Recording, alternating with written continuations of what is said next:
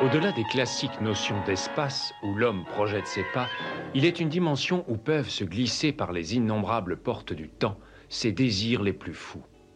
Une zone où l'imagination vagabonde entre la science et la superstition, le réel et le fantastique, la crudité des faits et la matérialisation des fantasmes.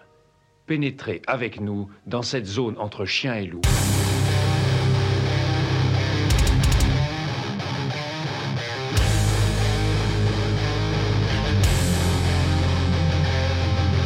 N'éteignez pas votre radio. Ne cherchez pas à baisser le volume. Il est déjà trop tard. Septième dimension envahit les ondes et débarque en mode podcast.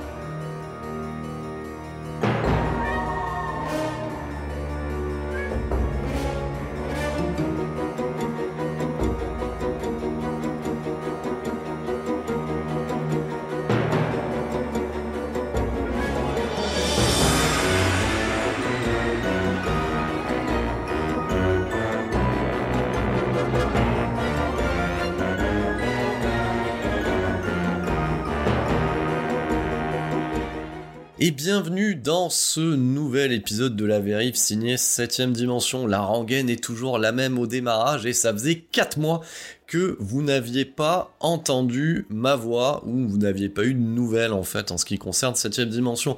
Donc les raisons, je le rappelle, sont toujours les mêmes bien évidemment. Et eh ben oui, le monde du professionnel, le monde où on gagne de l'argent, est important de d'augmenter, de faire augmenter le produit intérieur brut et toutes ces conneries. Et effectivement, je suis à la bourre. Je ne sais même pas si à la bourre est une expression euh, valable étant donné que j'avais décidé de traiter la saga Predator à une période de l'année où il fait chaud. C'était en été. J'avais livré euh, bah, le premier épisode de la saga. Euh, bah, c'était le 25 août. Et on est temporalité de l'enregistrement le 27 décembre et j'ai toujours pas terminé. Donc ça, euh, ça c'est plutôt bien. Donc j'avais annoncé plein de choses euh, que la vérif serait consacrée aussi à Michael Mann, euh, ce, qui, ce qui était le cas en fait, et ce qui, ce qui est toujours le cas. Mais pour reprendre un petit peu les, affaires, j'ai voulu me faire une, petite sucrerie, on va dire un petit plaisir, un petit plaisir coupable en, en traitant cette, cette édition et non pas réédition parce que ce n'était pas disponible en DVD, ça l'était en VHS, au grand temps de la VHS. Donc pour cette euh, édition Blu-ray signée BQHL, euh, en ce qui concerne en fait le premier film adapté de la série mythique Les Contes de la Crypte et qui s'intitule Le Cavalier du Diable ou Demon Knight en version originale. Donc euh, voilà, bah, les présentations euh, sont faites. Alors vous ne le savez, euh, ne savez pas, hein, parce que ça c'est la, magie de l'enregistrement et du montage. je me foire toujours sur les intros. Et celles que vous entendez à chaque fois, ben, je la refais dix fois. Donc si vous entendez la suite, ça veut dire que je suis lancé et que je suis fin prêt. Donc, alors, ce qui, on va remettre un petit peu euh, dans le contexte euh, bah, la série d'origine, les contes de la crypte, et aussi en fait le matériau de base, hein, le matériau d'origine. Et ben oui, vous l'aurez compris, hein, c'est pas qu'une seule chronique en, fait de, du film tiré des contes de la crypte. Je vais couvrir un petit peu aussi euh, ce qu'est euh, ce qu'est la série télé et ce qu'elle représente en fait hein, pour les pour les gens de ma génération. Donc ça fait pas boomer de dire ça, hein. mais euh, effectivement c'était les années 90, donc je vais reprendre un petit peu les, bases et tout doucement euh, amener en fait cette chronique euh, de Demon Knight, hein, qui est un film particulier euh, dans, ma, dans cinéphilie, et je vous expliquerai pourquoi. Je me suis même posé la question de faire un, crossover avec Metal Advisory, parce que dans Metal Advisory, qui est le podcast, certains sont en train de se dire, il est en train, il est toujours en train de vendre, c'est le marchand de tapis, il vend ses autres podcasts. Donc voilà, le principe de Metal Advisory, c'est de parler des musiques extrêmes, et je voulais, euh, je voulais attaquer en fait une série d'épisodes dédiés au soundtrack metal, voilà, qu'il y avait dans le cinéma d'horreur. Et à un moment donné, je me suis dit, est-ce que euh, je fais pas la chronique en fait? Voilà, cinématographique dans 7 dimension, et je vous invite en fait à aller écouter la suite de cette chronique, qui est plutôt du côté de la soundtrack, mais dans Metal Advisory.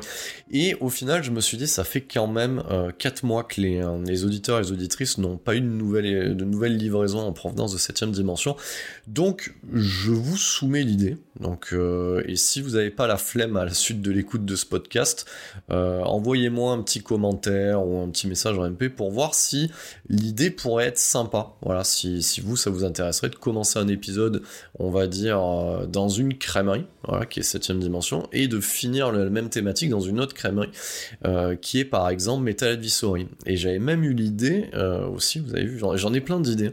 Et vous pouvez vous dire, mais en fait, si, essayez plutôt de faire des épisodes et après d'avoir des idées. Comme ça, tout le monde est content.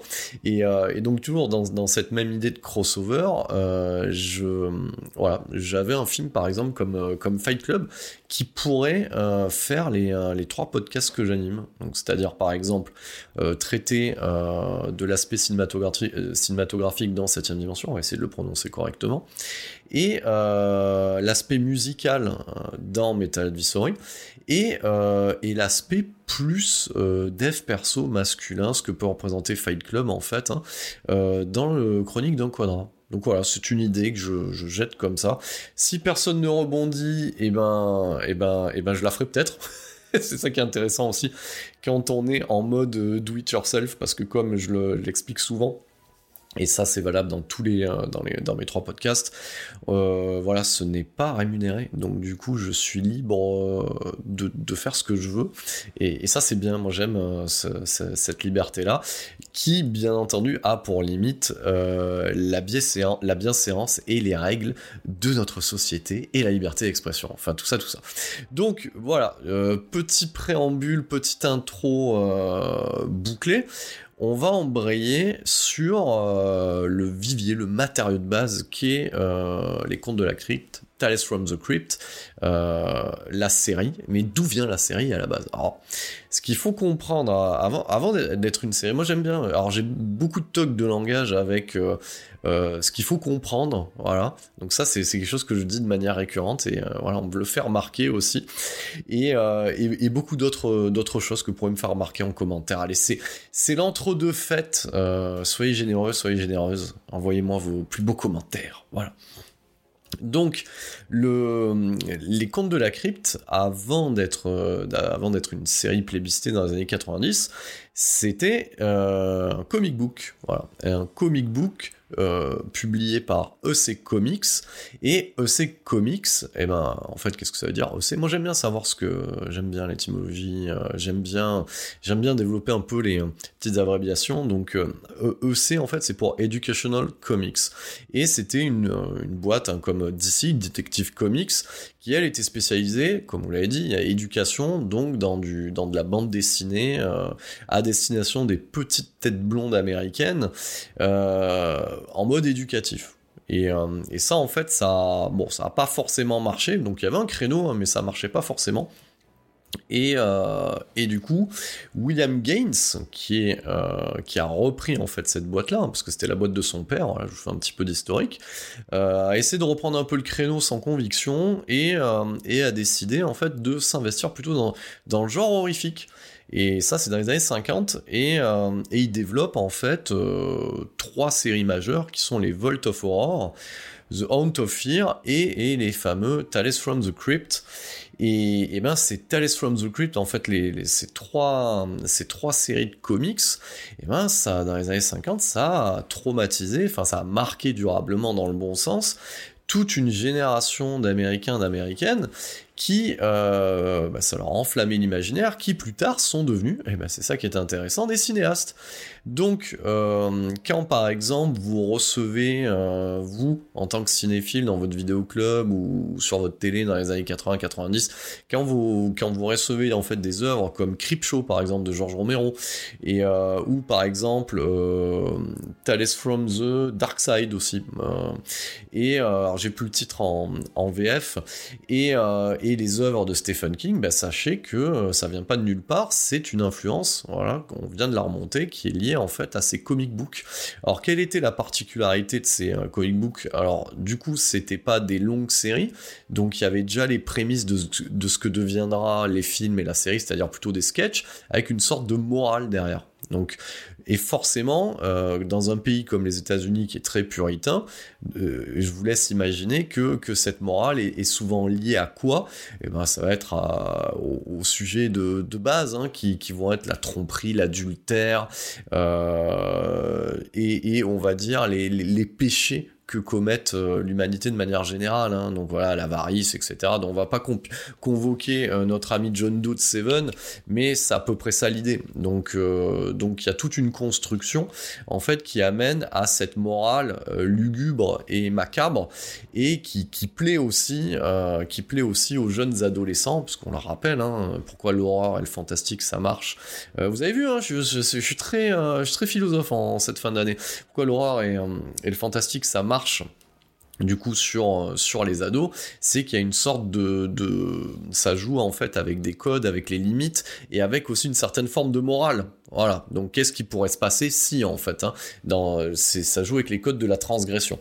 Donc effectivement, ça marche plutôt bien. Et autre caractéristique en fait de la bande dessinée, c'est que, euh, alors N'étant pas un lecteur, j'ai pas été vérifié. Donc certains, je sais qu'il y en a qui aiment bien euh, mettre des commentaires toutes les minutes quand, je livre un épisode, donc j'ai pas vérifié, mais il me semble que, euh, la série euh, ayant le personnage du Crypt Keeper qui amène en fait, voilà, qui ouvre et qui conclut, je pense que dans la, bande dessinée d'origine, ça doit être le même délire. si c'est pas dans les dans les tomes, ça doit être sur la série, la série de comics en elle-même. Donc voilà, il y a un petit gimmick avec cette espèce de gardien de la crypte qui euh, va ouvrir et fermer en fait euh, ce conte macabre illustré. Donc voilà, donc ça euh, c'est l'un, on va dire, l'une des Madeleines de Proust de nos cinéastes des années 80-90. Voilà. Donc quand il y a passage à l'acte chez euh, un futur auteur, il y a tout un wagon d'influence au départ. Donc par exemple pour un Joe Dante, c'était toute la vague des, euh, des horror monsters de la Universal. Pour d'autres, ça a été euh, toute la vague des années 70 de la Hammer Films.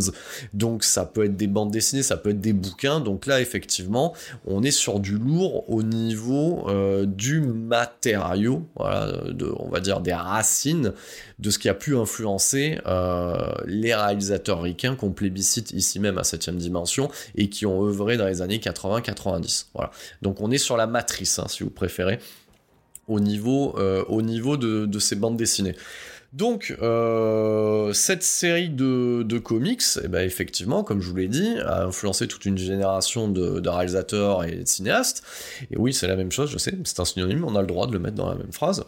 Et euh, ben, très rapidement, euh, certains évoquent l'idée d'adapter ce matériau-là et euh, la télé, ce qu'il faut bien comprendre, donc à l'heure des plateformes de, VOD telles que euh, Netflix, Prime Video, Disney ⁇ où aujourd'hui finalement on, bouffe plus du serial que, que de l'œuvre euh, cinématographique complète, d'un film qui a un début, une fin, qui n'appelle pas une suite, qui n'est pas une franchise, bah, c'était pas forcément le cas dans les années 80-90, notamment au début des années 90. C'était pas le cas. Donc la série, c'était enfin la, télévision, c'était vraiment la, dernière ligne de diffusion d'une œuvre, euh, d'une œuvre cinématographique. Hein. C'est un marché, je l'ai déjà expliqué euh, euh, dans, dans, un épisode long de, du coup de septième dimension qui était euh, acheter des films c'est bien. Donc on avait aussi parlé euh, des différentes vies du, de, on va dire du, support filmique hein, et la télévision était un de ces maillons. Voilà.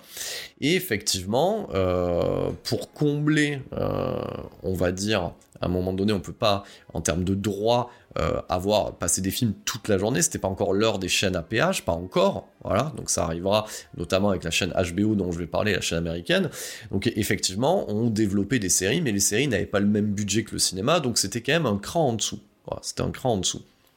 Ça, ça changera dans les années 80 avec qui Avec un autre cinéaste qu'on plébiscite ici, qui est Michael Mann. Et lui, il produira l'une des séries les plus chères avec on va avec toute une logique et une infrastructure de cinéma. cette série, c'était Miami Vice, deux flics à Miami, euh, de par chez nous. Voilà. Donc sur ce, et donc c'est bien aussi de montrer l'influence qu'ont ces œuvres-là pour la suite, parce que s'il n'y a pas de Miami Vice, quelque part, il n'y a pas de Conte de la Crypte. Et s'il n'y a pas de Miami Vice et de Conte de la Crypte, il n'y a peut-être pas d'X-Files, et ni de Buffy contre les vampires, et ainsi de suite. et tout ça étant la matrice qui donnera en fait des idées aux plateformes de VOD aujourd'hui pour produire du contenu. Donc on s'inspire toujours de ce qui a fonctionné. Voilà, donc c'est toujours bien de, euh, de, remettre un petit peu euh, les wagons dans le bon ordre et de comprendre où on en est. Voilà.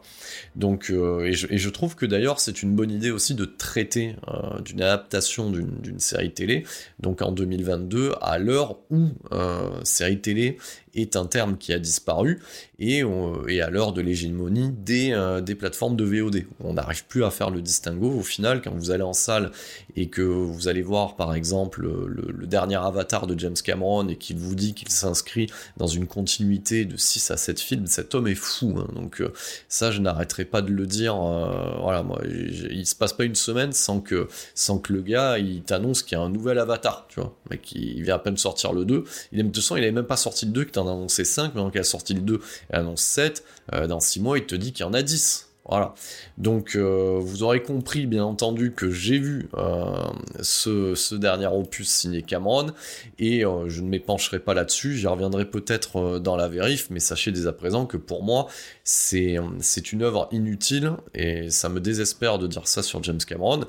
Donc, donc voilà, voilà tout ce que j'en pense. Si vous me posiez la question là, vous étiez en face de moi, ben voilà, vous avez la réponse, mais ça, ça sera traité dans une vérif costaud qui sera prévue ben, quand le le bazar sortira euh, en Blu-ray. Donc cette série va être euh, adaptée au début des euh, bah, fin des années 80 début des années 90 et ben par ses plus fervents supporters donc et qui sont Robert Zemeckis, Gilbert Adler, Joel Silver on a aussi euh, Walter Hill, et je regarde mes notes et je ne sais même plus. Euh, ah oui, c'est Richard Donner. Même, j'ai marqué Donner, j'arrivais même pas à relire ce que j'avais mis. Et pour la chaîne à péage américaine, HBO, qui est l'équivalent d'un Canal Plus euh, de par chez nous. Sachez que pour remettre en perspective, ça c'est produit en 89 pour HBO, Canal Plus arrive en 87 en France. Donc on, on raccroche un peu les wagons. Oui, c'est une expression que je viens déjà de recycler, alors que ça fait euh, même pas 15 minutes que je suis en train de développer cet épisode.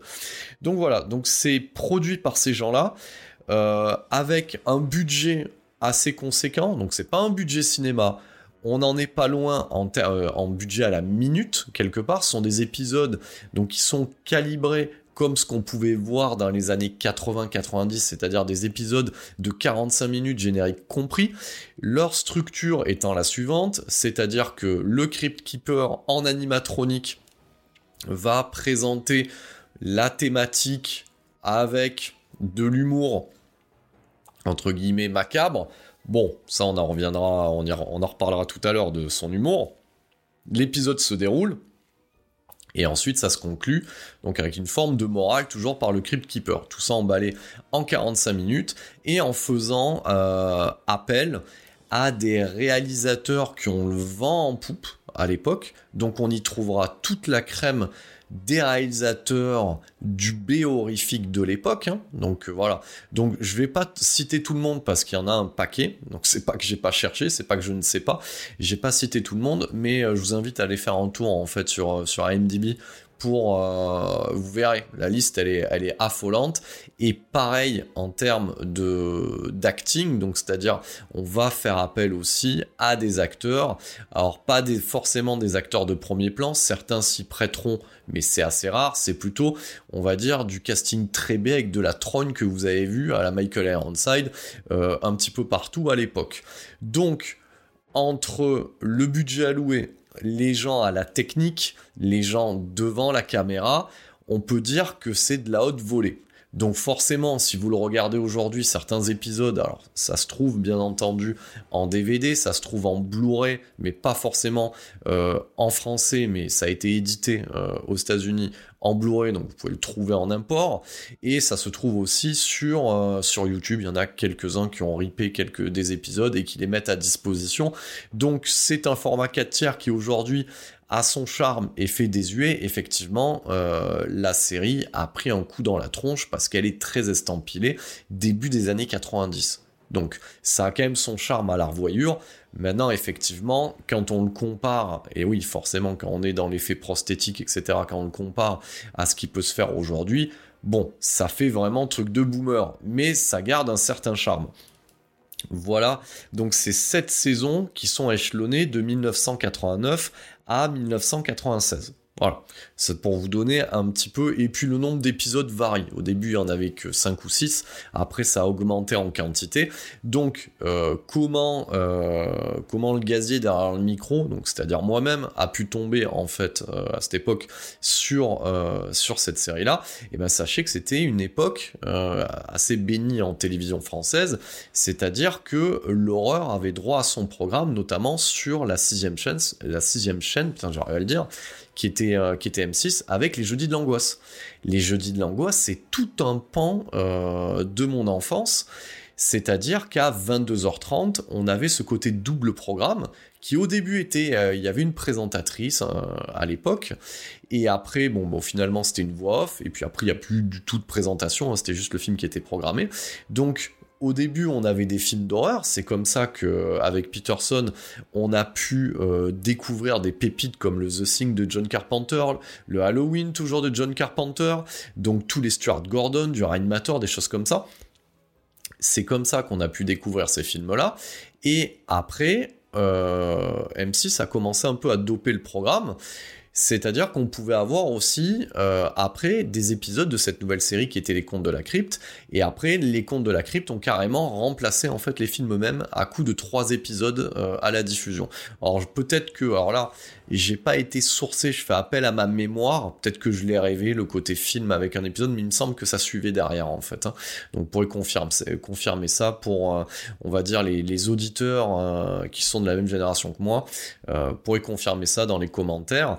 Donc effectivement, euh, c'est tout un pan de, de mon enfance et aussi le, le, côté fou de cette époque-là qui était de, à un moment donné, tes parents vont se coucher euh, et, toi, tu essayes de descendre en douce pour, pour rallumer en fait la télévision et regarder ça en baissant, en baissant le son, quoi. Donc il y avait ce côté-là. Euh, ensuite, quand t'avais le magnétoscope, bon, si tes parents, euh, si ton daron ou ta daronne t'avais trouvé dans les escaliers ou ainsi de suite, bah, tu prévoyais le coup pour la fois suivante, c'est-à-dire bah, tu programmais un enregistrement et effectivement, avec Peterson, c'est ce qu'on faisait. Et, euh, et Peterson, lui, il me l'avait raconté, j'imaginais la scène, c'est-à-dire que il essayait d'effectuer une coupure pub en live. Et oui, parce que euh, à cette époque-là, on pouvait se payer une pub en, en, milieu de métrage ou dans les épisodes ou entre les épisodes. Donc lui, euh, lui se levait, il bravait le danger pour arrêter l'enregistrement et relancer l'enregistrement euh, du coup à la pub pour avoir une copie parfaite comme si on avait pu l'acheter euh, en VHS dans le commerce. Donc c'est aussi l'époque voilà. Donc ça on l'avait rappelé. Donc je vous invite à je vais faire comme euh, comme certains youtubeurs à réécouter acheter des films c'est bien parce qu'on parle de toute cette époque là et, effectivement très rapidement on s'est mis à doubler les copies donc c'est-à-dire à mettre en, réseau quasiment c'est ça plusieurs magnétoscopes pour faire la copie de la copie et supprimer et sucrer en fait les, euh, du coup les coupures pub. Et, euh, et c'était l'époque aussi où on achetait chez le marché chez le libraire en fait chez le marchand de tabac euh, on achetait le, le, magazine télécassette qui nous fournissait des jaquettes. Et, et, on pouvait les glisser dans le boîtier. On avait notre copie parfaite comme si on l'avait acheté dans le commerce. Voilà.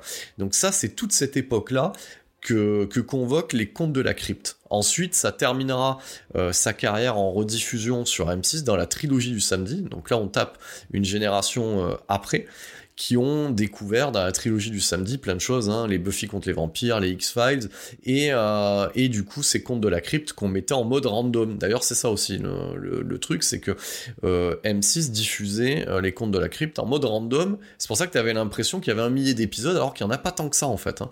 Si vous regardez bien, c'est une centaine d'épisodes à tout casser, c'est un peu le même, le même phénomène en fait que, que, que ces standalone comme Code Quantum ou autre à l'époque, ou en les diffusant dans le désordre, t'as l'impression en fait qu'il y en a qu'il y en a plein.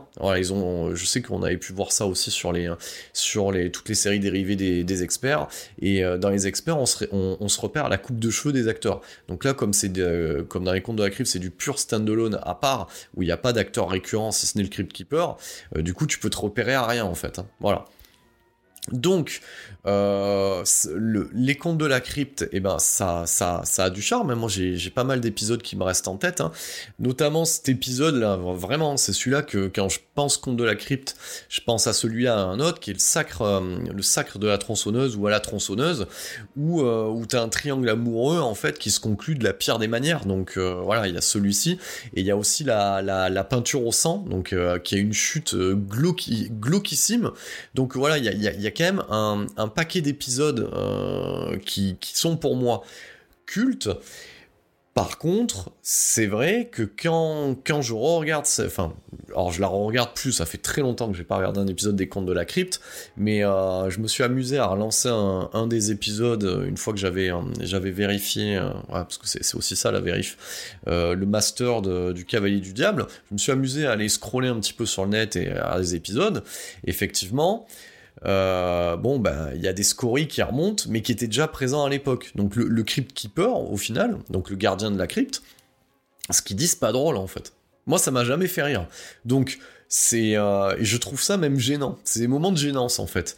Et, et j'y reviendrai sur euh, alors déjà du, du coup euh, ça a jamais été trop bien servi en VF parce que c'est un petit peu le même niveau que la, la, la, VF d'un Freddy hein. donc Freddy quand il parle dans Freddy 4 tu comprends rien. Des fois le Crypt Keeper tu comprends rien en fait hein. et, et, et surtout que t'arrives pas à saisir. Bon alors ça ça je pense que c'est des gros problèmes de, de traduction et de doublage parce que tu saisis pas la vanne. Bon après pour avoir vérifié euh, en VO, c'est pas non plus fou.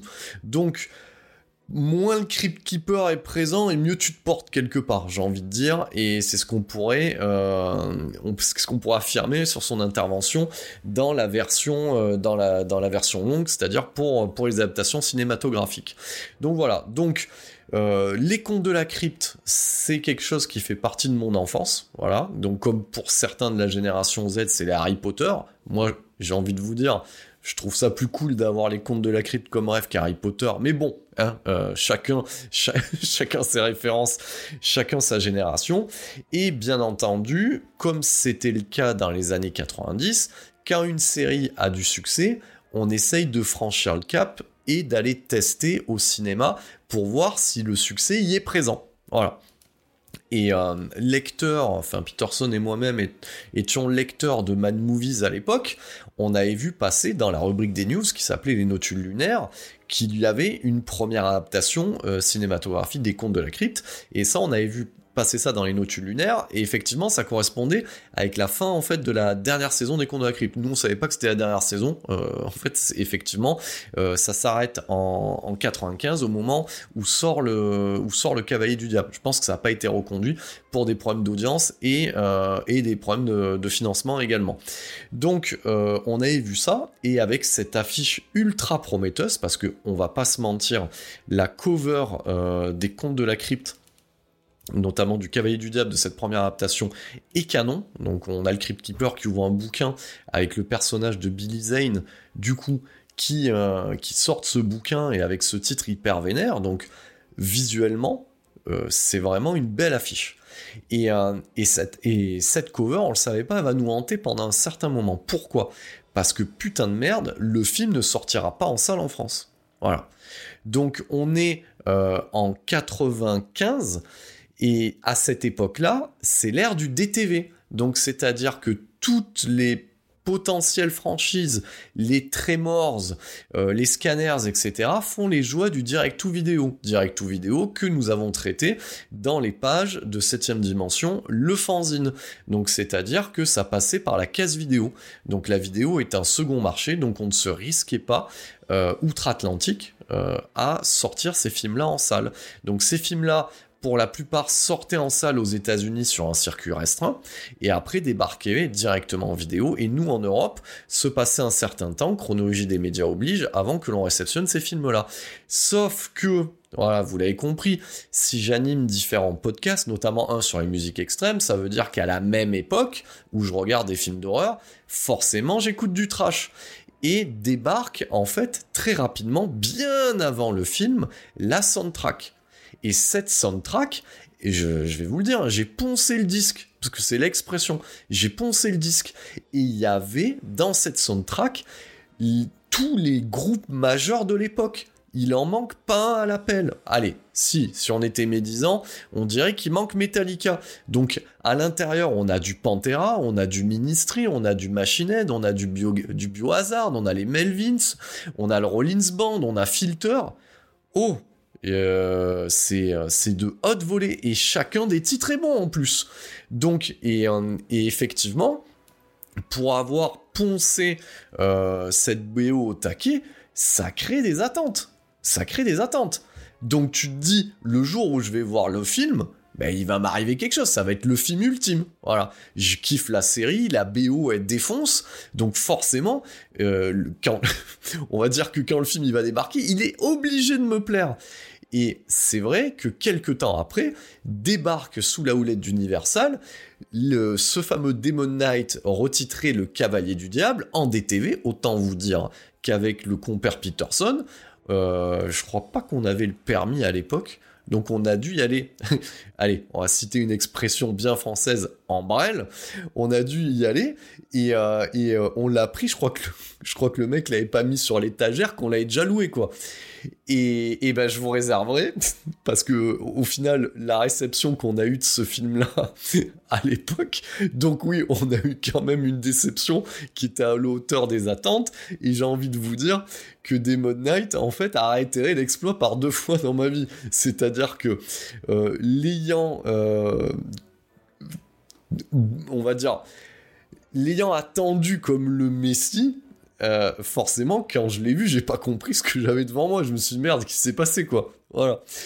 Et, et, et, du coup, après cette déception, ce film-là, je l'ai rangé sur mon étagère. Voilà. Je l'ai regardé peut-être une ou deux fois en étant bourré pour rigoler avec les, et avec les potes.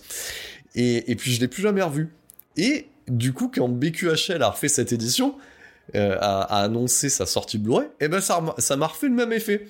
Et quand je l'ai re-regardé, je me suis dit, putain, et, revenus, euh, tous mes revenus à la gueule, voilà, en, pleine face. Euh, donc voilà. Donc on va faire euh, la transition avec la, deuxième partie de cet épisode qui va être la, chronique à la fois du film et de cette édition. Donc on a commencé ce podcast avec le thème de la série Conte de la Crypte composé par le génial Danny Elfman est-ce qu'on a besoin de présenter le comparse de Tim Burton version audio? Et euh, je vous laisse en compagnie, euh, pas du titre le plus attendu sur cette BO, mais plutôt mon préféré, qui est euh, celui de Ministry Tonight We Murder.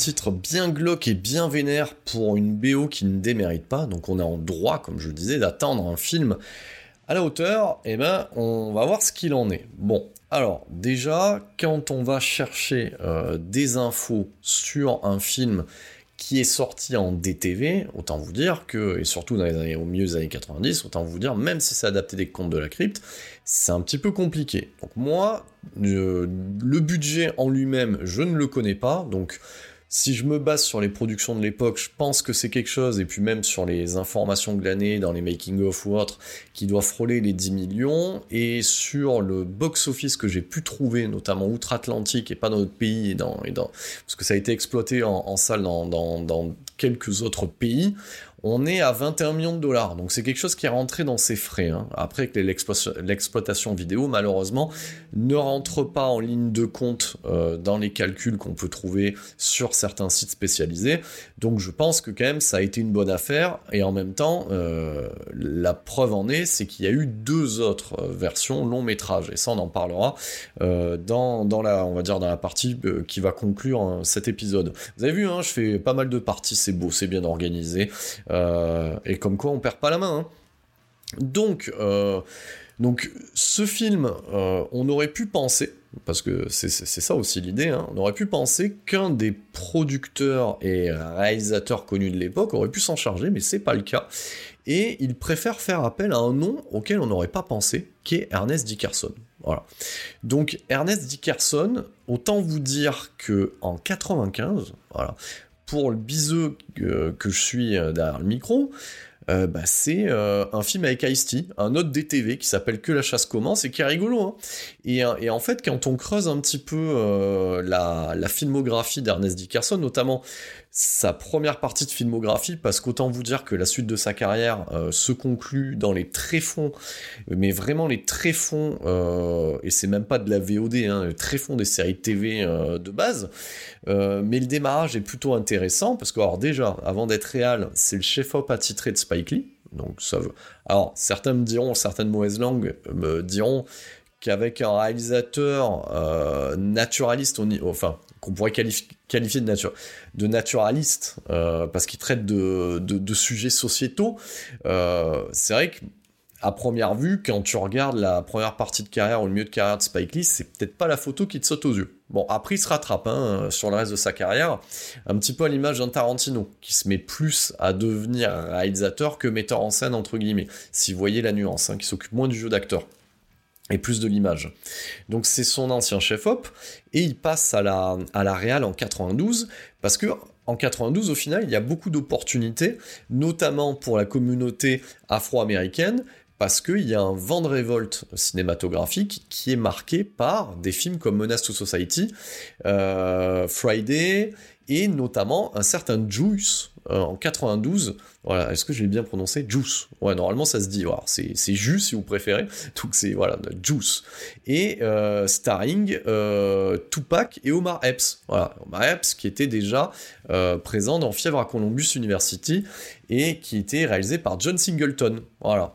Donc effectivement ces réalisateurs là, donc les, les Spike Lee, les frères Hughes, eh ben mettent le pied à l'étrier d'une vague euh, qui trouvera écho même en France à l'époque, voilà, notamment avec euh, Mathieu Kassovitz et la haine, voilà, donc c'est bien aussi, euh, et ma cité va, craquer de, Jean-François Richer, donc tout ça est lié, donc il tire son épingle du jeu, ce bon vieux Dickerson avec Juice, il enchaîne avec Que la chasse commence avec Ice-T, et au fur et à mesure de sa carrière se dégage en fait une tendance, et on pourrait le considérer comme l'héritier en fait de la black exploitation, des Black Caesar euh, et, autres Jim Kelly de l'époque, parce qu'en fait, chaque film qu'il sort à cette période-là a pour tête d'affiche une star afro-américaine de l'époque. Voilà.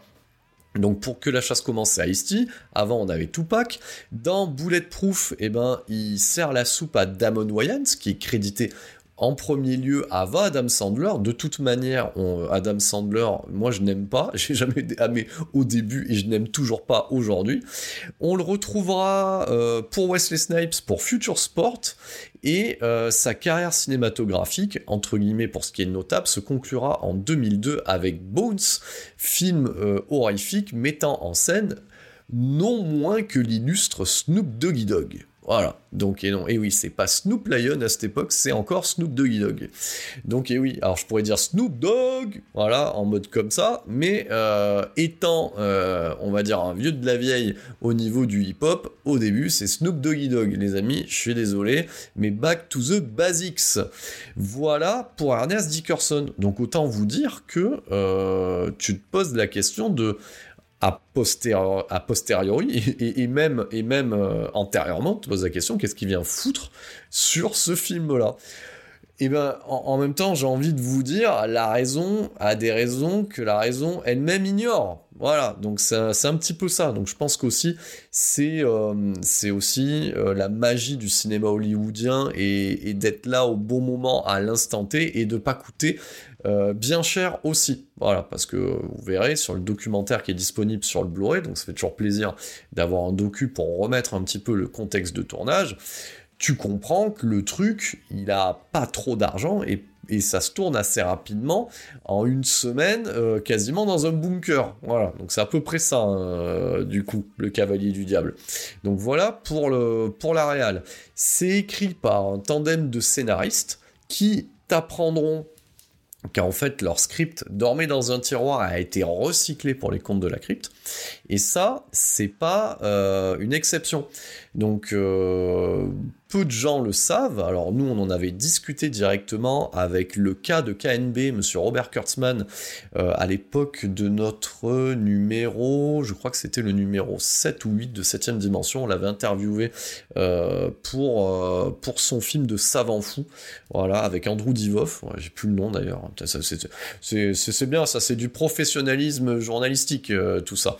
Et on avait parlé un petit peu de l'épisode Une nuit en enfer. Donc voilà, qui était un de ses scripts. Hein. Une nuit en enfer, où il avait euh, payé euh, en fait Quentin Tarantino pour le remanier. En aucune manière, Quentin Tarantino n'a eu l'idée originale. Donc c'est une idée originale de Robert Kurtzman qu'il avait tenté aussi de vendre au compte de la crypte pour en faire un épisode en fait. Donc voilà, c'était une habitude. Autre euh, légende urbaine euh, du cinéma hollywoodien, euh, le The Frighteners, le fantôme contre fantôme de Peter Jackson, était aussi un bout de script envoyé par Peter Jackson et Fran Walsh à Robert Zemeckis afin de se faire des ronds. Et devant la qualité en fait du traitement, Zemeckis décida qui avait le potentiel pour en faire un long métrage et non pas un long métrage des contes de la crypte. Et ça aussi, c'était quasiment à la même période. Voilà. Donc, c'est un script euh, écrit par Ethan Reef et Cyrus Warris. Euh, je sais pas si je le, je prononce bien. Bon, pas des grands, euh, pas des grands scénaristes. Hein. c'est un peu les, un peu à l'image des, scénaristes comme les frères Jim et John Thomas. Hein. Ont fait Predator et, et, et une cigalerie et puis au revoir. Voilà. Et au final, euh, quand on voit le produit fini, donc c'est-à-dire le, cavalier du diable, on sent, et ça je le développerai au fur et à mesure de cette chronique, on sent en fait qu'on est, on est face à deux œuvres.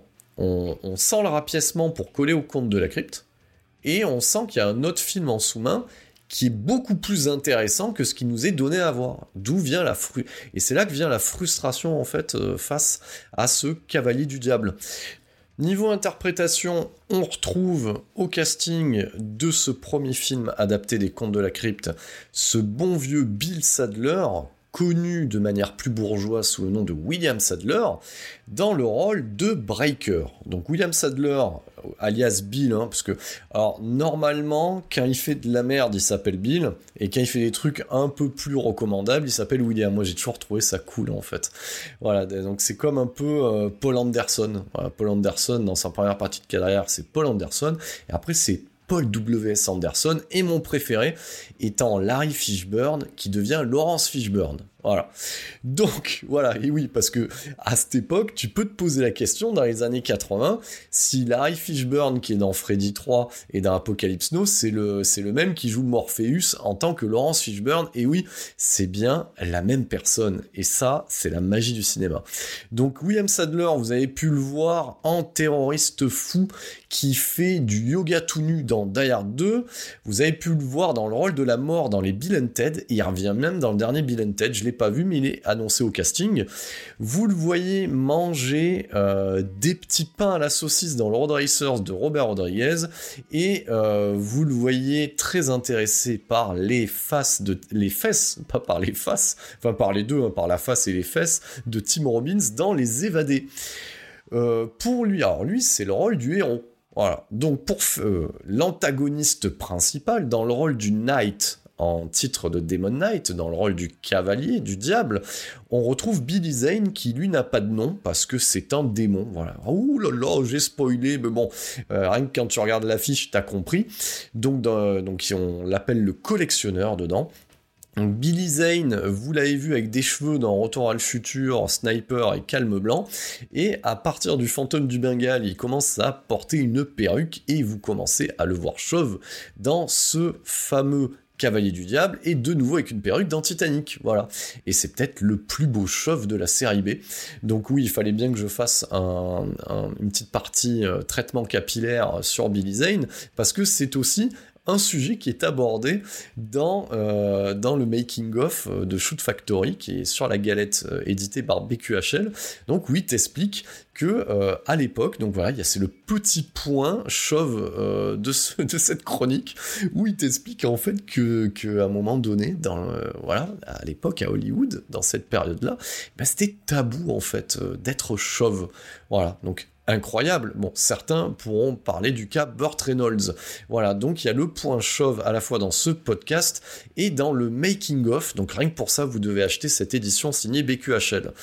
Donc, euh, en rôle de soutien euh, on va trouver Madame Will Smith, qui à l'époque n'est pas Madame Will Smith. Donc on ne dira pas Jada Pinkett Smith, mais Jada Pinkett.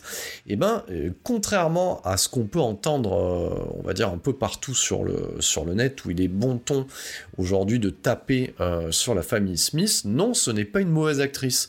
Elle est mauvaise dans Le Cavalier du Diable, mais elle livre des bonnes interprétations, notamment en début de sa carrière dans Menace to Society des frères Hughes. Donc autant vous dire que Ernest Dickerson, il n'a pas été la chercher bien loin, voilà, il a activé son réseau.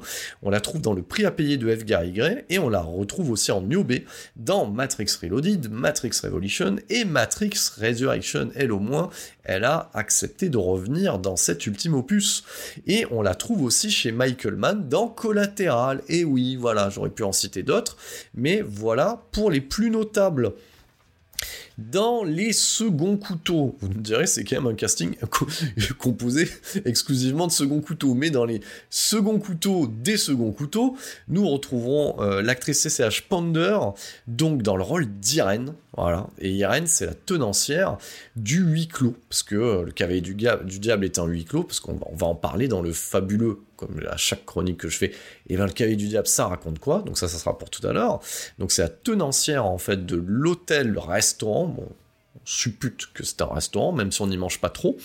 Et on a pu la voir, en fait, actrice afro-américaine de talent, de renommée et présente un peu partout, notamment en vrac dans Bagdad Café, dans Volteface, dans Avatar, et oui, et oui, et oui, c'est euh, la maman de Neytiri dans, euh, dans Avatar.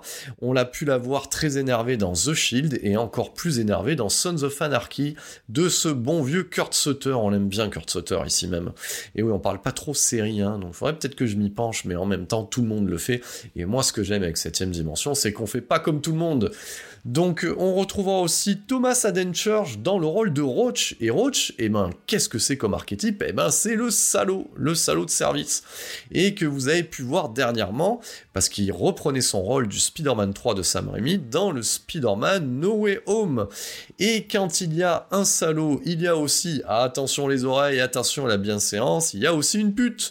Et dans le rôle de la pute, parce que c'est vraiment son job dans le film, c'est pas moi qui l'invente, dans le rôle de Cordelia, la très mignonne et très affolante Brenda Beck. Donc vous, voyez bien que j'ai bien aimé aussi ça, qu'on avait pu voir aussi dans Hot Shot 2 et elle est confidential. Et quand on a une pute et un salaud, on a aussi un débile. Vous voyez, il y en a pour tout le monde, c'est Noël, la distribution de cadeaux continue.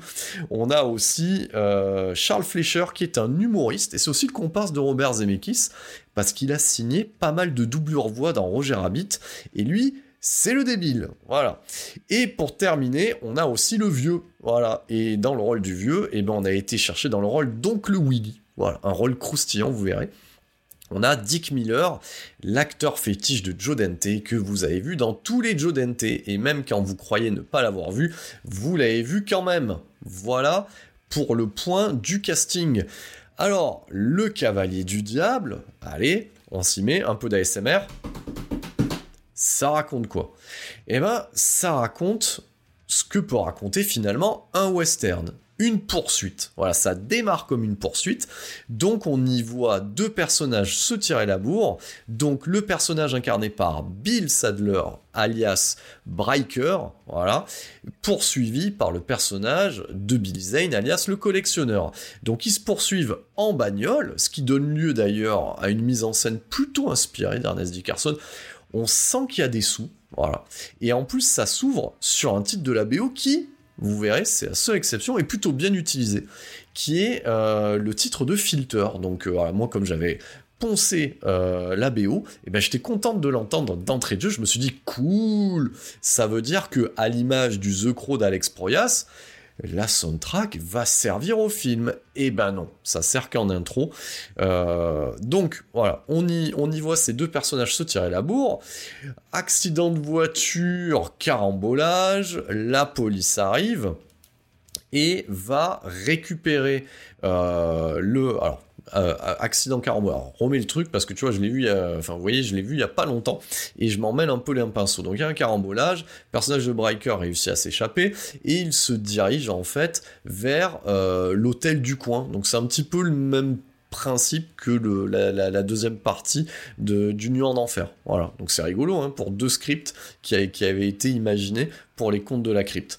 Donc euh, il se retrouve dans cet hôtel et le personnage du collectionneur aux yeux, on va dire, des forces de, l'ordre présentes, passe pour le gentil. Parce qu'il explique que, le personnage de Briker lui a volé une relique et que lui, une sorte d'antiquaire plus plus. Euh, et, de toute façon, on peut y voir dans le look des personnages déjà ce côté western néo-western. Donc le personnage de, de Bill Sadler a le look de, de, Mel Gibson dans Mad Max, alors que celui en fait de Billy Zane a le look d'un cowboy.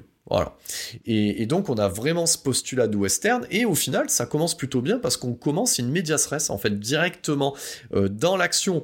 Bien entendu, j'ai oublié de vous dire que comme c'est un film des contes de la crypte, on se tape un sketch d'intro euh, du Crypt Keeper.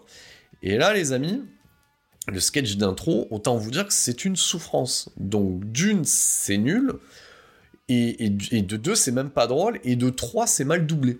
Donc, euh, donc au lieu de quand il s'adresse au public, généralement, le Crypt Keeper t'implique.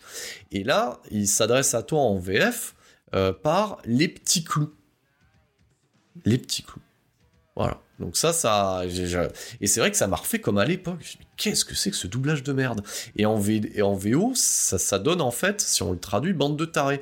Mais c'est nul aussi, hein. Mais c'est un peu moins nul. Voilà, les petits clous. Voilà qu'est-ce que c'est que ce doublage de merde? Donc, euh, on y voit le Crypt Keeper euh, ben, qui, est, euh, qui, est, qui est en train de tourner son film à gros budget.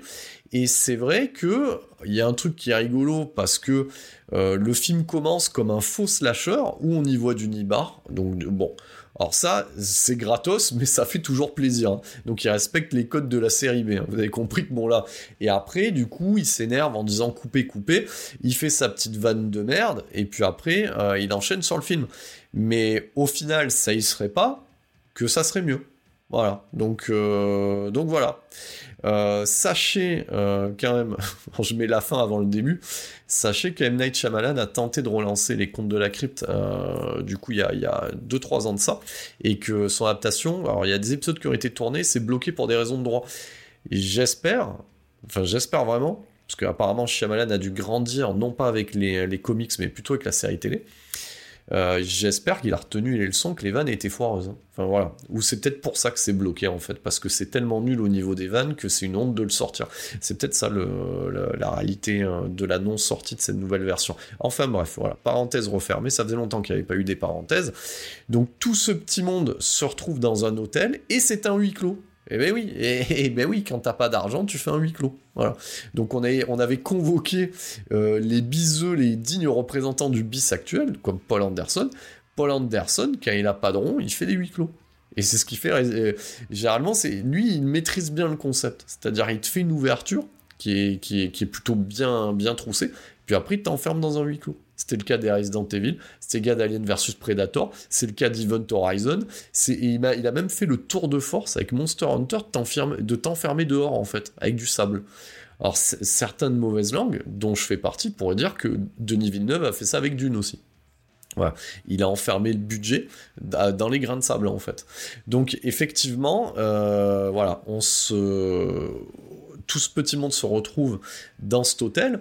Hôtel, et ça, euh, qui se passe la nuit. Alors, bien entendu, c'est un film d'horreur où on te raconte un petit peu une lutte ancestrale entre le bien et le mal, et avec une notion de temps, donc forcément, il y a, un peu comme dans l'Union d'Enfer, cette notion de passer la nuit, en fait. Il faut passer la nuit. Donc, euh, pour survivre. Donc, du coup, c'est plutôt bien amené scénaristiquement, donc ça passe, et ça donne le lieu, parce que au final, c'est peut-être pas le truc qui est le moins bien fait dans ce film-là. C'est-à-dire que dans, dans, la scène où ils arrivent, euh, ils arrivent à l'hôtel, bah c'est du, du made painting, et il est plutôt pas mal. Moi, j'aime bien ce côté made painting avec des éclairs, l'orage, le, l'hôtel en arrière-plan. Et, sachez quand même que ça a été tourné dans un, dans un hangar, hein, le bordel. Hein, voilà, qu'ils ont entièrement réaménagé. Donc, euh, donc voilà, donc le, le, Cavalier du Diable, ça raconte la lutte entre le bien et le mal, donc un apôtre du mal, un apôtre du bien, si vous préférez, et que et pourquoi le collectionneur poursuit le personnage de Briker, c'est parce qu'il possède une relique et dans cette relique euh, il y a le sang du Christ. Enfin, c'est pas aussi simple, mais c'est à peu près ça l'idée. Et, euh, et si euh, les démons s'emparent en fait de cette relique, ils peuvent revenir hanter notre journée et en faire leur ténèbres. C'est beau ce que je viens de raconter, je suis fier de moi. Et, du coup dominer le monde. Voilà à peu près l'idée. Et, et, toute cette chose-là sera régulièrement, régulièrement amenée dans le récit par le biais de flashbacks, où on y comprend que, que ça soit le collectionneur où euh, cet apôtre, au final, parce que Breaker est une sorte d'apôtre, eh ben, ils se livrent cette lutte depuis des millénaires, et, que ça leur confère une sorte d'immortalité qui trouve son point d'or qu'un nouveau euh, repreneur pointe le bout de son nez. Et voilà, donc, euh, donc quand par exemple le personnage de Briker, et ça on l'apprendra au fur et à mesure du film, prend possession de cette relique, euh, quand il la met dans la, quand on lui positionne dans la main, ça lui tatoue automatiquement, donc il s'épargne en fait hein, aussi euh, le versement d'art dans un salon de tatouage, etc. Il y a un tatouage immédiat avec des étoiles, et, et ces étoiles se positionnent au fur et à mesure. C'est cool, c'est un tatouage évolutif, et quand elles sont toutes alignées, il faut qu'il trouve un successeur en fait. Voilà. Donc ça lui fait un peu une vie de merde, mais au final, c'est plutôt cool. Voilà. Lui, au moins, il a, voilà, il a un objectif et un truc à raconter pendant les fêtes de Noël. Donc, euh, on comprendra plus tard que quand il fait des phrases un peu mystérieuses, ce n'est pas un hasard si je suis ici, c'est que il essaye à la fois d'échapper au collectionneur et en même temps de trouver un repreneur. Voilà, voilà l'histoire. Donc ça, c'est pour le côté euh, fort de l'intrigue. Et, c'est vraiment, au final, quelque chose qui, moi, quand je l'ai vu euh, à sa première vision, et même aujourd'hui, quand je le revois, euh, me frappe encore, et, c'est ce qui n'appartient pas au conte de la crypte, en fait. Parce que les contes de la crypte, comme, comme je vous l'expliquais en préambule, et pour ceux qui ont déjà vu des épisodes, c'est euh, euh, c'est de l'épouvante, c'est de l'horreur, c'est du slasher, mais c'est pas aussi compliqué que ça en fait. Ça convoque pas forcément le bien et le mal.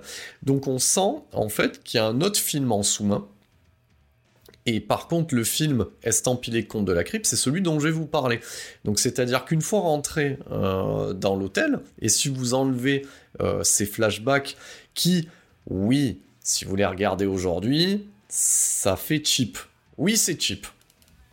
Mais, mais on va dire qu'avec les might painting, tout ça, ça lui donne un charme un peu désuet. Voilà, donc euh, je trouve qu'Ernest Dickerson, il a, avec la. Et on voit peut-être aussi son taf en tant que chef-op, on le voit peut-être plus parce qu'on est dans le genre horrifique, dans le genre fantastique où il y a une création de décor et un éclairage.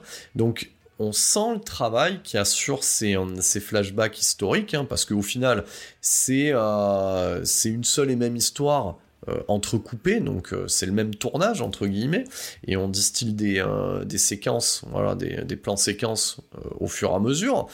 On, sent le travail derrière. Oui, ça fait cheapos et ça pourrait rappeler ce qu'on aimait à, appeler avec Peterson entre guillemets le Vietnam de House. Vous savez ce film de Steve Miner où vous avez William Catt qui a des qui a des souvenirs du Vietnam et que t'as l'impression que c'est tourné dans son jardin et t'y crois pas une seule seconde que c'est le Vietnam. Donc voilà, c'est un peu la même gueule. Donc du coup, moi, moi, je trouve ça sympa. Enfin voilà, je préfère, euh, je préfère au final. J'ai envie de vous dire, ça a plus de charme euh, que n'importe quel effet spécial digital. Oui, effet spécial digital, ça, je me suis pas trompé en fait. Hein. J'ai pas, euh, je me suis pas loupé sur le singulier et le pluriel, euh, effet spécial digital qu'on retrouve dans, un film sans âme aujourd'hui. Voilà. Donc euh, voilà, j'essaye de trouver quand même des côtés positifs à ce métrage qui dure quand même 92 minutes, générique compris. Donc, comme le disait Peterson à l'époque, c'est parfait pour rentrer derrière une, une, 180 minutes derrière un film qui frôle les 1h40. Voilà, c'est le film parfait. Donc c'est pour ça qu'il aimait bien aussi à la copie. Donc, euh, le mauvais film euh, en lui-même et ce huis clos archi rabattu que tu as vu un milliard de fois. Donc là, quand je vous ai cité euh, les personnages, la tenancière, le salaud, la pute, le débile et le vieux, voilà, et j'ai pas, pas compté non plus la soubrette, hein, quasiment, ou la, ou la cassos, entre guillemets, incarnée par Jada Pinkett, ce sont autant d'archétypes et autant de choses prévisibles dans le, dans le scénario qui se déroule sous tes yeux. Et effectivement, c'est quand même un tour de force de par moment trouver le temps long sur un truc qui dure 90 minutes. Donc si on enlève au final le, premier acte, si on retranche euh, les flashbacks et si on enlève le dénouement, donc en fait, au final, vous avez vu le savant calcul que j'ai fait, on a 45 minutes qui sont valables et 45 minutes qui sont à chier. Voilà. Et au final, 45 minutes, c'était quoi? C'était le format de l'épisode, en fait, d'origine des contes de la crypte. Donc, euh, on voit que, euh, et ça c'est dit par les scénaristes dans le, making-of, plus ou moins, c'est sous-entendu, que ça a été étiré, qu'on essaie de faire correspondre ça à une durée, euh, à une durée autre. Et donc, on, alors c'est plutôt bien dilué. Mais effectivement, euh, moi je l'avais senti déjà à l'époque, et j'avais euh, j'avais euh, j'avais 15 piges, et je le sens encore aujourd'hui. Voilà, c'est encore plus visible, mais j'avais déjà senti à l'époque. Donc, bien entendu, je vais vous épargner, il y a peu de rebondissements dans un huis clos, mais à noter que quand même, c'est pas avare en gore, hein. donc parce que ça donnera lieu parce que bien entendu, qui dit huis clos, qui dit horreur, dit forcément ressucer un petit peu de, des maîtres du genre. Donc euh, on remplace, on met des petites règles en place, ça aussi c'est génial. C'est-à-dire que dans cette fiole qui contient euh, le sang, euh, le sang du Christ, le sang du Sauveur, hein, ce qui est plutôt pratique, c'est que ça fait office de moustiquaire, entre guillemets, contre les démons. Donc t'en mets une goutte sur le pas de la porte ou à la fenêtre, et ça empêche les démons de rentrer, notamment le collectionneur, et puis le collectionneur il fait des trucs cool, parce qu'au début il vient seul, tu te dis bon, on va vite se faire chier, euh, avec un, Billy Zane qui cabotine et qui grimpe sur les toitures et qui fait du bruit, on va vite s'emmerder. Donc il a la possibilité assez rapide, parce que c'est ce qu'on veut, c'est ce que je voyais moi sur, le, sur la cover, sur les pages intérieures en fait, euh, de la jaquette du compact disque que j'avais à l'époque, on voyait des, espèces de goules, effectivement très rapidement, à partir de son sang, euh, qui est une sorte de slime en fait, Hein, parce que c'est l'époque aussi, hein, voilà, c'est, l'époque du prosthétique. Hein. Donc euh, il s'ouvre la main euh, et, en faisant un signe de la croix, il balance euh, plus ou moins 7 ou 8 gouttes et ça fait pousser des petits démons comme ça qui grandissent très rapidement, des sortes de cocons. Donc par contre, là, à ce niveau-là, au niveau des effets prosthétiques, il y a, du budget. Ça convoque toutes les sociétés de l'époque. Hein. Euh, moi, j'avais noté déjà que le générique de la série euh, était produit par Richard Edlund. Euh, et, d'ailleurs, j'ai cherché en vain, putain de merde, j'ai essayé de chercher qui a créé la marionnette. Voilà, parce que c'est une animatronique hein, du Crypt Keeper. Moi, j'avais dans mon souvenir où j'avais cru lire que c'était Rob Bottin ou Chris Wallace, plutôt Rob Bottin. Et là, en, fouillant sur le net, je n'ai pas réussi à remonter l'info. Donc moi, je suis preneur aussi de l'info, juste, euh, juste pour ma tranquillité d'esprit. Et, euh, et, donc là, on y retrouve en fait euh, derrière les effets prosthétiques en fait hein, du film, on y retrouve bah, les trois lettres de l'époque, hein, les Kurtzman, Berger et Nicotero, les KNB en chef. Derrière les effets, et c'est plutôt de haute volée. Il y a un peu de, il y a un peu de, digital, hein, donc il y a, un peu d'ILM pour un peu de morphing par-ci par-là. C'est pas des plus heureux, mais ça passe mieux que par exemple dans Union d'Enfer. Voilà, où il y en a beaucoup plus, et, euh, en termes d'éclairage, en, tout cas l'éclairage est mieux géré, donc ça passe un peu mieux. J'ai pas dit que c'était génial. Donc c'est ce qui, d'ailleurs, c'est ce qui fait plus vieillir le film que les effets prosthétiques. Donc, euh, donc on est sur de la haute volée ces effets, donc on a ces goules là, et c'est vrai que le sang qu'il met, euh, euh, aux, quatre coins de, de, la, de la bâtisse les empêche de rentrer. Et vous imaginez bien que de multiples intrigues façon Colanta entre guillemets vont faire que ben c'est un peu le jeu du diable aussi, ça va attiser les passions, les envies, et certains personnages essaieront d'en trahir d'autres, pour donner cette fameuse fiole euh, à Billy Zane. Voilà, c'est à peu près ça, hein. euh, le, ces 45 minutes-là euh, de ce film. Et, ils seront tentés par le diable. Certains s'y refuseront, certains s'y adonneront. Donc, après, bien entendu, on, ce côté-là qui est plus contre de la crypte, obéit à la sacro-sainte morale puritaine américaine. Donc forcément, le salaud trahit, voilà, donc il sera puni en conséquence la pute euh, est la reine de l'adultère, donc elle sera punie en conséquence. Le débile convoite euh, la pute, mais elle ne l'aime pas parce qu'elle aime le salaud, lui aussi paiera la note euh, à son niveau. la tenancière du bar, bah, elle a rien fait de mal, mais elle paiera la note, et elle s'offrira du coup une, une, certaine forme de gloire à la Sarah Connor du pauvre, en mode fusil à pompe ce qui est plutôt cool, avec un sacrifice qui n'était pas demandé, mais plutôt bien porté. C'est vrai que là, ça m'a réveillé quand même à la deuxième vision, hein, quand, quand j'ai vu ça. Et puis, et puis, et puis, et puis, que dire de l'oncle Willy? Voilà, incarné par Dick Miller, euh, vieillard alcoolique, donc euh, et ça on en a euh, forcément bah, dans la vraie vie et, et, au cinéma ricain, et donc du coup ça donnera lieu à une scène assez what the fuck parce que c'est ça aussi qui m'a, je l'avais oublié ce côté-là, c'est-à-dire que vous avez compris que ça parle de la lutte, quelque chose d'antédéluvien entre le bien et le mal, donc c'est pas rigolo comme truc au final. Euh, et puis, et puis, il y a un changement de ton qui s'opère, et, cela se fait par le biais de Billy Zane. Et le collectionneur se mue dans ces phases de séduction des personnages, hein, séduction qui se font mentales, parce que vous avez compris qu'il est à l'extérieur de la baraque.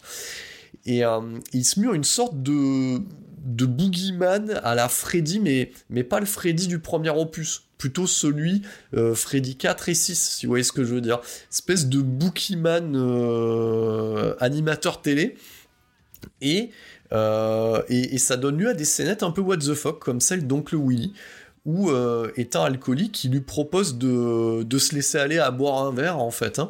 Euh, et, Billy Zane, très gourmand, et prépare avec son shaker en mode Tom Cruise derrière le bar, avec un, Dick Miller qui avance au milieu de, de, de Playmet Topless. Alors, j'ai envie de vous dire, moi j'ai grandi dans les années 90. Oui, euh, oui, ça fait plaisir. Honnêtement, euh, sur le papier, en termes de quotas, de euh, de cases cochées, on va y arriver, ben il y a du topless, il y a du gore, il y a du bon son. Donc au final, ça remplit le job. Hein. C'est pas de la meilleure des manières, mais, mais au final, t'es content. Tu, même si ça dure par moment une éternité, il y a toujours un petit truc pour te réveiller. Donc, euh, donc voilà, donc c'est plutôt, euh, plutôt déconcertant au niveau du ton. Et, forcément, c'est pour ça que je me remets en tant que spectateur euh, qui avait, voilà, c'est là, là ma déception. J'avais attendu ce film comme le Messie, parce que la, la BO, je m'en étais fait un, monde en fait de ce truc-là.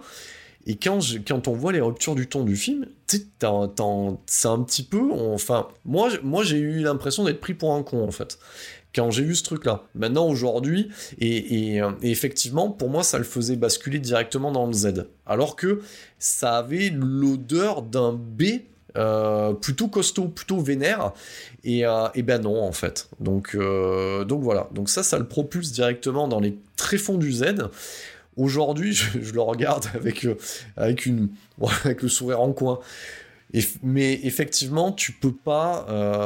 moi, je le vois comme ça, notamment, notamment avec mon ado ou avec d'autres personnes qui sont pas familières en fait du cinéma de genre. Tu peux pas leur formater ce, ce truc-là. Ou moins que ça soit un gage ou qu'il soit bourré en fait. Euh, et du coup ça passe, mais effectivement, euh, moi j'ai fait le test, hein. tu peux faire mater euh, du, du, Craven, tu vois, du, Freddy, des choses comme ça, du Massacre à la tronçonneuse, enfin voilà, vraiment les, films matriciels, et, et, certaines, et même, même un vampire, vous avez dit vampire, ça passe largement quoi. les retours des morts vivants, tout ça, ça fonctionne très bien, mais celui-là, l'humour est mal amené, c'est pas attendu, t'en demandais pas, bon c'est là. Euh, Peterson qui a, une certaine tolérance à la déviance, euh, bah lui, euh, lui kiffe, mais c'est vrai que bah, c'est vrai ça pique un peu. Et, tout ça nous amène dans le, dans le dernier tiers du film où t'as l'impression qu'ils accélèrent un peu le tempo parce qu'ils sont un peu trop attardés. Enfin, t'as l'impression que ces personnages, euh, au début, sont contents de les avoir parce que ça permet de faire traîner, puis à la fin, ils savent plus quoi en faire, donc ils t'expédient ça un peu manu militari, histoire d'arriver au dernier, euh, au dernier tiers. Et le dernier tiers, bon, ça enchaîne le nawak, quoi. Donc euh, en fait, on découvre assez rapidement. Donc bah, vous avez qu'à voir le film aussi, hein. comme je dis hein, souvent quand il y a des spoilers alerte, on découvre assez rapidement que c'est le personnage de Jada Pinkett qui est censé prendre le relais, qui a été choisi en fait parce qu'elle a résisté à la tentation, voilà. Et, et du coup, on découvre aussi, parce qu'on s'en doutait, euh, parce que donc cette fiole qui contient le sang du Christ, pas tout fait le sang du Christ, c'est le sang du, ça a été le sang du Christ et ensuite, euh, comme apparemment euh, quand tu prends la fiole, tu te fais tatouer, donc toi aussi t'as un peu le sang du Christ, t'as un peu le sang du Sauveur, donc quand tu clames, bah tu remplis la fiole. Voilà. Autant dire qu'il vaut mieux pas mourir d'un arrêt cardiaque. Hein. Parce que bon, souvent dans les cas de figure qui nous sont présentés dans le film, il y a toujours une grosse blessure, donc c'est très pratique d'appuyer sur la blessure et de remplir la fiole. Donc là, la fiole est quasi vide, ce qui veut dire que que Bill Sadler, bah, il, est temps pour lui de, de, trouver la succession. Alors c'est très drôle parce que j'aime bien moi les règles dans les films d'horreur parce que euh, cette fiole, elle est, en termes de contenance, elle a un peu la géométrie variable. C'est un peu comme la carotte de Bugs Bunny, vous savez, il fait que la manger, mais elle, elle réduit jamais. Donc dans le film, tu vois qu'elle est pas grosse, tu sens qu'il y en a, des fois ils essayent de lui renverser pas mal, donc tu, sens qu'ils sont un peu méchants, tu sais, c'est un petit peu comme toi avec ton verre de whisky en soirée, où tout le monde te bouscule et que t'en tombes un peu, mais t'en auras qu'un de verre en fait. Et, euh, et, donc du coup, ils en renversent beaucoup, mais il y en a toujours un peu, mais à la fin il y en a plus. Euh, et, tu te poses la question, imagine, enfin, je sais pas, enfin, tu vois, le personnage de Bill Sadler, il est peinard, il a un moment de répit, imagine, il ouvre un peu sans faire exprès, il trébuche, comment il fait? Il est obligé de se tailler un bras et de la remplir. Ça, voilà, moi j'aime bien les limites de ces règles dans le cinéma horrifique, ça, ça, ça, me fait marrer. Donc bon, bref, ne chipotons pas trop. Euh, il est content parce que le destin l'a amené là, les étoiles sont alignées sur son tatouage, et il confie en fait euh, la fiole donc au personnage de Jordan Pinkett. Puis ça tombe bien parce qu'il s'est fait défoncer par par, euh, alors je sais plus, non c'est pas par l'oncle Willy, c'est par le gamin, parce qu'il y a un gamin aussi dans cette histoire. Il sert à rien, mais il y a un gamin. Mais tu le sais que comme ils le reprennent, ce gamin, ça va être potentiellement un monstre. D'ailleurs, c'est pas radin aussi là-dessus, euh, parce que euh, bah, tout le monde y passe. Entre guillemets, il y a voilà, donc c'est pas très PG-14 dans l'esprit, c'est plutôt cool. Non, mais c'est comme je vous dis, le, c'est pas maintenu, c'est assez hybride en fait, hein, en, en termes de ton. Donc, au final, voilà, tout le monde, tout le monde va y passer. Et euh, le, personnage de, de Jada Pinkett, d'ailleurs, j'avais noté son prénom euh, à, son personnage? Autant le faire, autant utiliser mes notes. Euh, c'est le personnage de Jerry Lynn. Voilà. Donc Jerry Lynn récupère ce fardeau-là.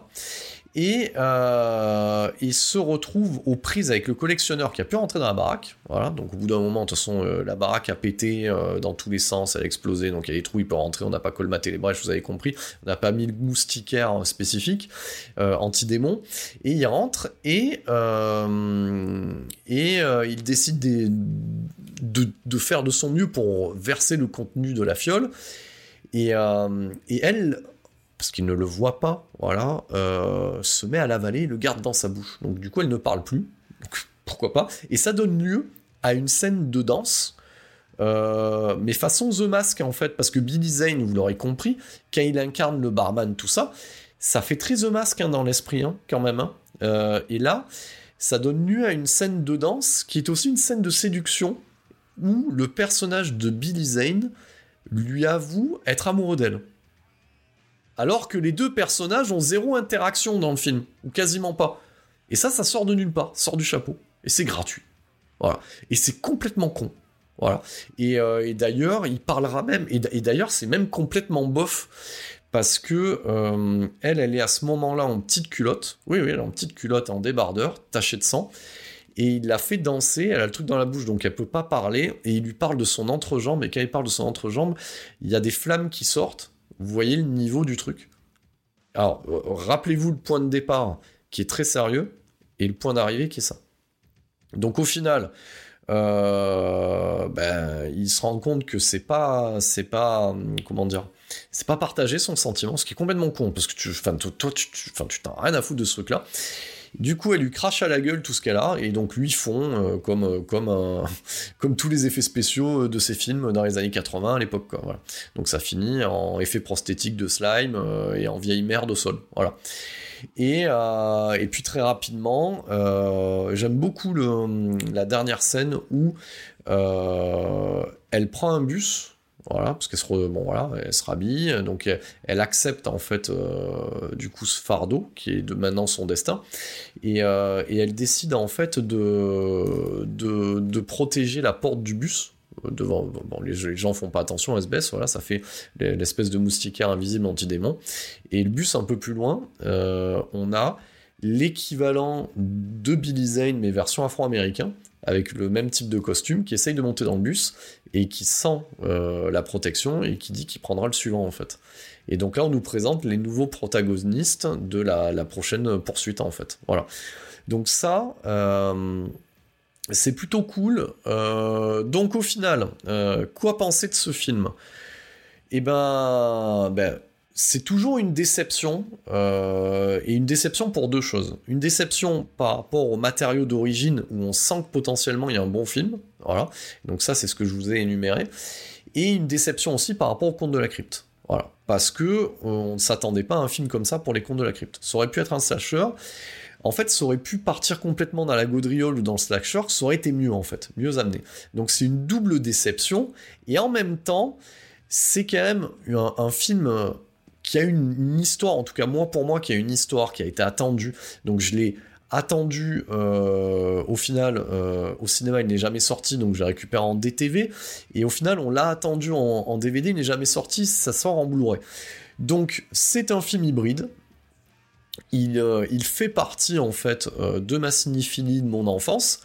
Et quelque part il est le témoignage aussi de, de la liberté de ton qu'on pouvait avoir sur un, un B euh, plus ou moins friqué, parce que bon, c'était quand même pas loin de 10 patates, je pense. Je pense que c'est entre 5 et 10 à l'époque, donc c'est l'équivalent d'un moyen budget aujourd'hui. Et, c'était quelque chose qu'on pouvait louer ou aller voir en salle, en fait. Et c'est quelque chose que nous ne verrez plus. Donc en, mode un peu roue libre par moment. Donc euh, j'ai envie de vous dire, c'est pas complètement nul, c'est pas complètement bon, donc bilan mitigé euh, pour cette œuvre. Et en même temps, je suis content de l'avoir. Donc, euh, qu'est-ce que ça laisse derrière? Quel est l'héritage de ce film? Ben, ben, Pas grand-chose.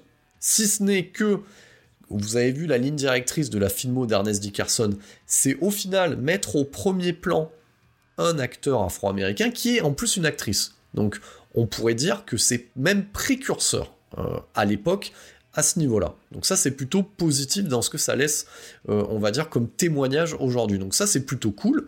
C'est aussi le témoignage pour moi d'une version moderne de la Black Exploitation dans les années 90. Et c'est aussi une œuvre qui s'inclut dans une sorte de trilogie, parce qu'il y aura deux autres adaptations des Contes de la Crypte, qui suivent une en 96, qui est le Bordello of Blue de Gilbert Adler, avec Corey Feldman, bordel. Et on dirait un décalque du Nuit en Enfer, et je pense que je le chroniquerai, mais pas maintenant, parce que celui-là, par contre, moi, il m'avait fait du mal. Il m'avait fait du mal, et... Euh, je l'ai quand même euh, récupéré en Blu-ray parce que ben quand voilà, c'est aussi ça un petit peu la cinéphilie, euh, quand on est dans les tréfonds du gouffre de l'horreur. Voilà, j'ai dépensé sans compter, j'ai pris les deux, voilà, je, l'avoue. J'ai pris les, deux sur Amazon parce qu'ils étaient pas chers. Voilà, je me suis fait plaisir. On verra si euh, la revoyeur de Bordello of Blood me fera euh, autant de bien que son prix me l'a fait. Donc, euh, et aussi un autre que je n'ai jamais vu, parce que alors lui, carrément, il n'est même pas sorti en DTV par chez nous, qui est Ritual, il n'a même pas droit à une version non français. Euh, David Nesher, le mec derrière Time Bomb. Euh, et il y a du beau monde dedans, donc c'est sorti en 2002. Voilà. Donc, euh, et donc celui-là, euh, bon, je pense que ça doit se trouver de manière illégale sur le net, et puis en import aussi. Et je pense que si Peterson jette une oreille sur ce, sur ce, sur cet épisode-là, il me dira qu'il l'a en, en, en, édition allemande ou, un truc dans le, dans le genre. Donc, euh, donc voilà pour ce, pour ce film-là. Qu'en est-il de l'édition BQHL Eh ben, elle est à l'image du film en fait, au final c'est mitigé. Alors pourquoi? Alors c'est, on va parler des, côtés positifs. Le packaging est plutôt cool. Voilà, donc ça, il n'y a, y a, pas de souci. Les menus animés, euh, on, va dire que le, contenant, voilà, est, plutôt, pas mal. Est plutôt pas mal. BQHL n'a pas à rougir face à la concurrence hein, des autres éditeurs français, ou du moins hexagonaux. Euh, ça contient un commentaire audio d'Ernest Dickerson, je vous avoue, euh, que j'ai pas poussé le vice à écouter son commentaire audio. Je pense que je le ferai euh, si on est, s'il y, a de nouveau un nouveau virus et qu'on est confiné. Donc voilà, que c'est la fin du monde, je l'écouterai. voilà, mais je ne pense pas le faire dans un futur proche. ensuite, il y a une présentation du film d'une trentaine de minutes qui est plutôt cool, mais qui, qui alors, qui, qui au final et ça, c'est le problème des présentations des films. Euh, ça spoil beaucoup, trop. Ça paraphrase un peu trop, je trouve. Euh, euh, à la fois le film et à la fois le, document, le, voilà, le docu, le making of vedette hein, sur la galette. Et en plus, ça te parle de Bordello of Blood, alors que t'es, voilà, j'avais été fan de, de, de, on sent que voilà que ça a été pensé comme une série d'éditions et que voilà ce making ce, voilà cette présentation là fait office pour la série de films édités. Donc euh, ça aurait mérité d'être coupé en deux. Voilà je vous parle de manière éditoriale BQHL si vous m'écoutez euh, voilà ça aurait mérité d'être scindé en deux. Quant au making of bah, c'est celui édité par Shoot Factory. Donc et je ne crois pas trop me tromper que euh, BQHL ait récupéré aussi le master édité par Shoot Factory. Je pense que voilà, c'est une session de droit à ce niveau-là. Donc le making of est plutôt cool. Et comme tous ces making of qui ont été produits après coup, euh, ça revient un peu sur l'héritage et, ils me font rire parce que euh, t'as William Sadler euh, et Billy Zane qui, qui te parlent et même Ernest Dickerson qui te parle de voilà que c'est un côté culte et qu'ils comprennent pas parce que ils avaient pas l'impression. Tu sais c'est c'est voilà, le côté un peu ricain du truc tu sais euh, ils y vont sans prétention mais avec prétention un peu. Tu sais voilà non, moi je pense pas qu'il y ait un culte qui est voué euh, à Demon Knight, hein, faut pas s'emballer.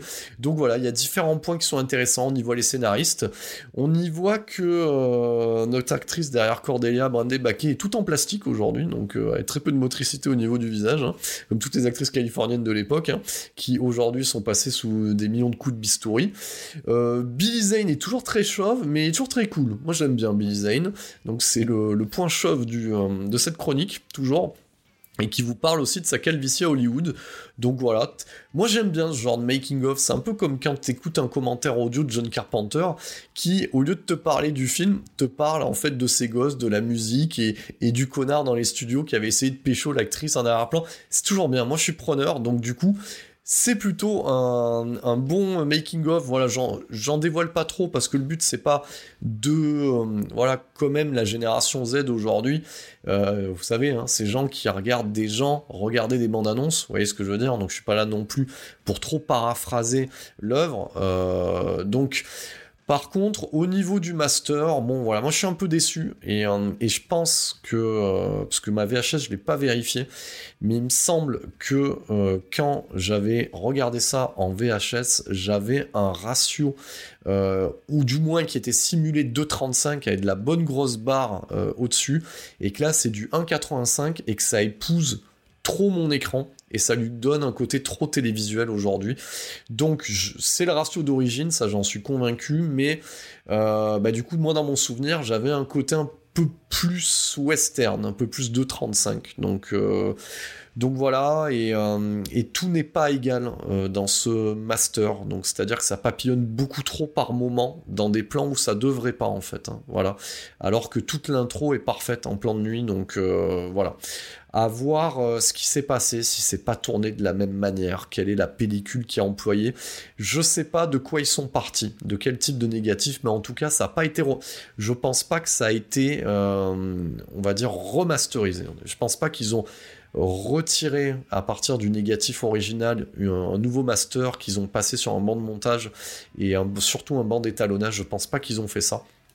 Bon, c'est pas dégueu, hein, parce que euh, à la vérif, hein, certains euh, se sont permis de me dire que j'avais encensé certains masters qui étaient de même niveau. C'est vrai. Donc euh, voilà. Mais là, pour celui-là, je sais pas. Mais encore une fois, j'ai envie de vous dire, c'est peut-être le running gag de ce film-là. Peut-être que j'en attendais trop encore une fois. Donc, est-ce que je vous conseille d'acheter cette galette de BQHL Bien sûr que oui. Parce qu'au final, ce film, et son histoire est plus intéressante que le film lui-même.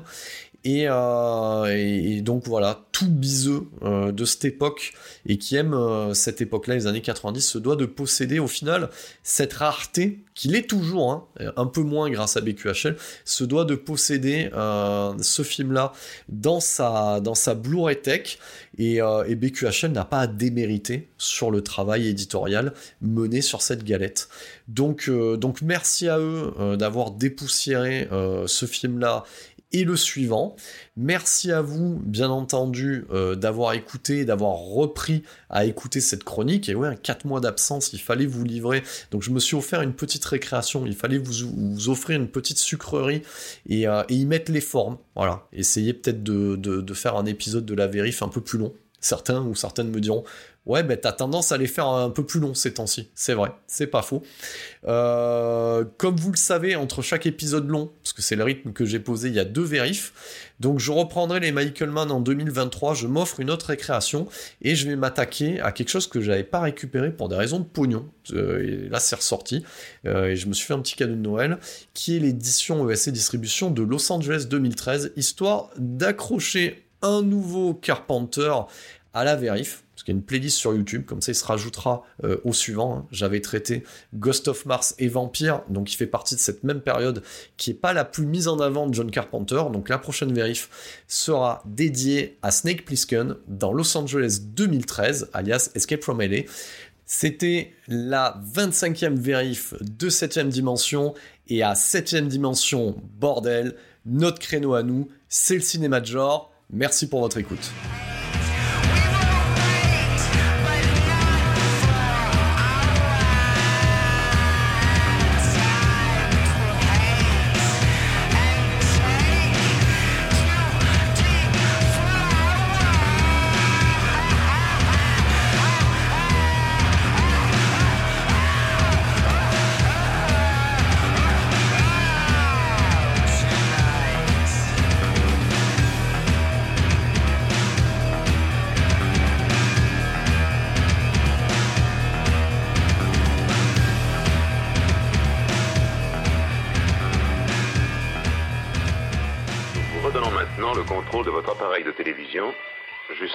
Prochaine émission de